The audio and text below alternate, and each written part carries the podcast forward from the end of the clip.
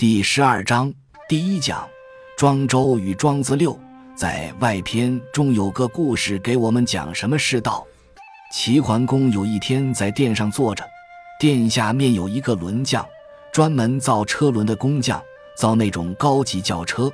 这样的技术在那个时代就是科学尖端，等于我们今天造飞机。他的长处就是专门造车轮。齐桓公坐在殿上读书。读到一段文字，觉得好，就大声念。这个轮匠正在做轮子，就把工具放下了，在那听。听完了就说：“陛下，你念啥子东西？”齐桓公说：“念的是书啊。”轮匠说：“什么叫书啊？”齐桓公说：“古代人写的，圣人写的，就是书。”轮匠说。那古代的圣人还在不在呀？齐桓公说：“当然死了。”轮将说：“哦，闹半天都是死人写的书。”齐桓公说：“我在这里读书，你在那挑三拣四，你把道理给我讲讲。”轮将说：“哎呀，陛下，我告诉你，古人既然早就死了，那么他写到书上的这些东西都不可靠。”齐桓公说。你咋晓得不可靠呢？轮匠说：“我从年轻的时候就做这个车轮，我现在做了一辈子了。我就是知道，做车轮最困难的就是在车轮的圈网上打眼儿，插入辐条。我在打眼儿的时候才知道，我这一辈子自己都说不清是怎样打好的。如果眼儿打大了，辐条插进去是松的。”车子走不远就脱了，如果眼儿打的小一点，辐条就插不进去，拿斧头锤一下，轮网就裂口了，也不行。我要怎样掌握那一点分寸，把辐条安进去，三锤子打下去正合适，那是极端不容易的。这个人说的极有道理，因为随着时间的推移，木材的纤维会失水，失水以后它会收缩。收缩以后，它会发生变化。那么打眼的时候，必须对木材的全部性能了然于胸，要估计到，不但现在能把辐条安进去，而且以后木材干了再一收缩的时候不炸开。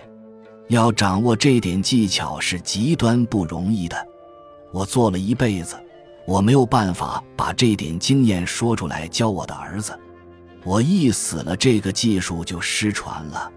我就晓得过筋过脉的地方是说不清的，所以你那个书上凡是说得清楚的都是不重要的。这样的笨事情，本人也曾经做过。二十世纪八十年代，我做诗歌编辑的时候，写过一个专栏叫《写诗十二课》，结果写了一本几万字的书，教人家如何写诗，这是很可笑的。写诗绝对是无法教的，如果都能教，我的儿就变成诗人了。过筋过脉的地方是说不清楚的，比如我教人家要把字写得清楚，字要写到格格里，不要潦草，这些也算是写诗经验。但是这样不等于就能把诗写好。那么那个轮匠打眼儿也是这样的，我们读书也是这样的。庄子所谓的道。实在是不可知的。如果我们要说他这个就叫唯心主义的话，那庄周就一定会说：“那我就唯心主义吧。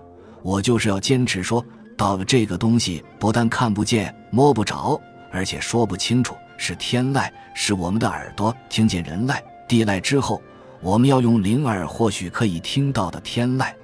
我们研究人类的生活，研究大自然的变化。”跟去把握到是一样的，我们有了很多知识，但是并不等于我们就悟了道。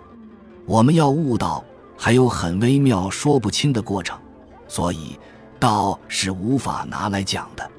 庄子说：“大道是不见光辉的，凡是光辉灿烂者，皆小道也。”然后庄子在《齐物论》讲了小知和大知。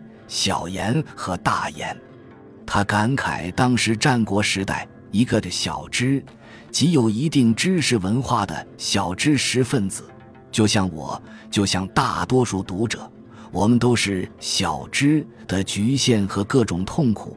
庄子在书里写了，他说：“一受其成形，不往以殆尽；与物相认相迷，其行尽如迟，而莫之能止，不亦悲乎？”这一段我把它翻译成白话文：阴阳结合，我被造成，身不由己，命运要我活着，将来再死。我与外物摩擦冲突，彼此打消好战。一起奔向生命的终点，马不停蹄，这还不可悲吗？一生拼命干，总是不成功，人累垮了，不知以后怎样收场，忧心忡重，渐入晚境，这还不够惨吗？这就是常说的，活着备受煎熬，人生在世，本来就是这样糊糊涂涂的吧？亦或只有我一个人糊涂，而别人也有清清醒醒的吧？这中间，我们感受到两千三百多年前一个聪明人名叫庄周，他的痛苦。他说：“我们生来就是不自由，我们的生命不是我们选择的，是我们的父母阴和阳结合了，形成受精卵。我们的生命即开始了，我们想死都死不成了，我们必须活着等到死的那一天。”读到这里。我们可以深深地感受到古代一个大智大慧的哲人对生命的这种感悟，他感到生命的痛苦。庄子书中三十三篇，最重要的只有两篇，就是第一篇和第二篇《逍遥游》和《齐物论》。下面几讲我将加以详述。本集就到这儿了，感谢您的收听。喜欢请订阅关注主播，主页有更多精彩内容。